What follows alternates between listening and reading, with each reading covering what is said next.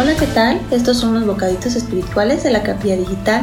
Hoy es lunes 14 de junio y hoy estudiaremos la ira. Es una emoción totalmente normal ante la frustración o algo que nos daña, nos enfada, nos provoca malestar. La ira no es necesariamente algo malo, nos sirve para llamar nuestra atención, para resolver la situación que nos afecta de manera negativa, nos ayuda a reafirmarnos, a diferenciarnos del otro, a expresar el propio punto de vista y nuestras necesidades. Sentir ira en ocasiones puede ser inevitable, otras justificado y otras algo inútil, ya que puede llevarnos a sacar lo peor de nosotros. Para reducir las energías que produce la ira, debemos reconocer la emoción para entonces poder controlarla. De lo contrario, podemos ser orillados a pensamientos y sentimientos irracionales. Cinco maneras de encauzar la ira son 1. Reconoce el sentimiento. Su principal objetivo es avisarnos de que algo sucede en nuestro interior,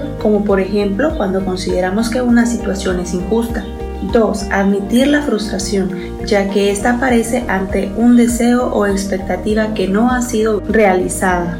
3. Asume la responsabilidad, pues la tendencia más fácil es echar la culpa a otra persona o circunstancia para legitimar nuestro enfado, excusándonos de que este sentimiento está fuera de nuestro control. 4. Libera la energía. Para descargar la tensión, toma medidas, como hacer ejercicio, tomar distancia, respirar, hasta que nos sintamos calmados. De esta manera evitamos dañar al otro. 5. Expresa el mensaje. Una vez que comprendes lo que estás sintiendo, hay que hacer llegar a la otra persona nuestro sentimiento de manera adecuada, no sin antes asumir los propios sentimientos teniendo en necesidades y sentimientos de la otra persona. La ira, como cualquier otra emoción, no viene de la nada, por lo que debo preguntarme, ¿es mi ira provocada por motivaciones egoístas?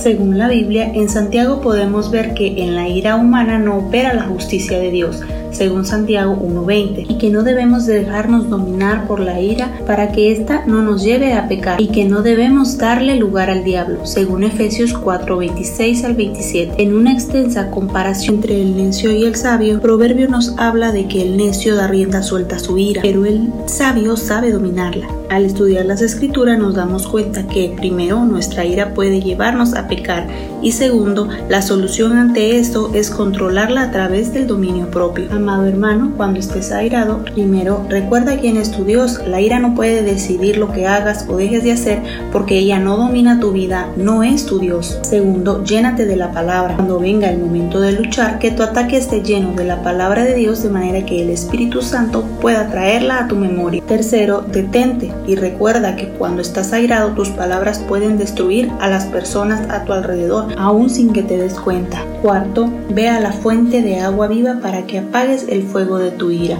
Corre a Cristo, quien también fue tentado en esta área pero no pecó. Él puede comprenderte y darte la gracia para manejar la situación de manera que le traiga gloria a Dios. Proverbios 16:32 nos dice, ser paciente es mejor que ser valiente, es mejor dominarse uno mismo que tomar una ciudad. Bendiciones. Los invitamos a orar con nosotros en nuestra capilla digital.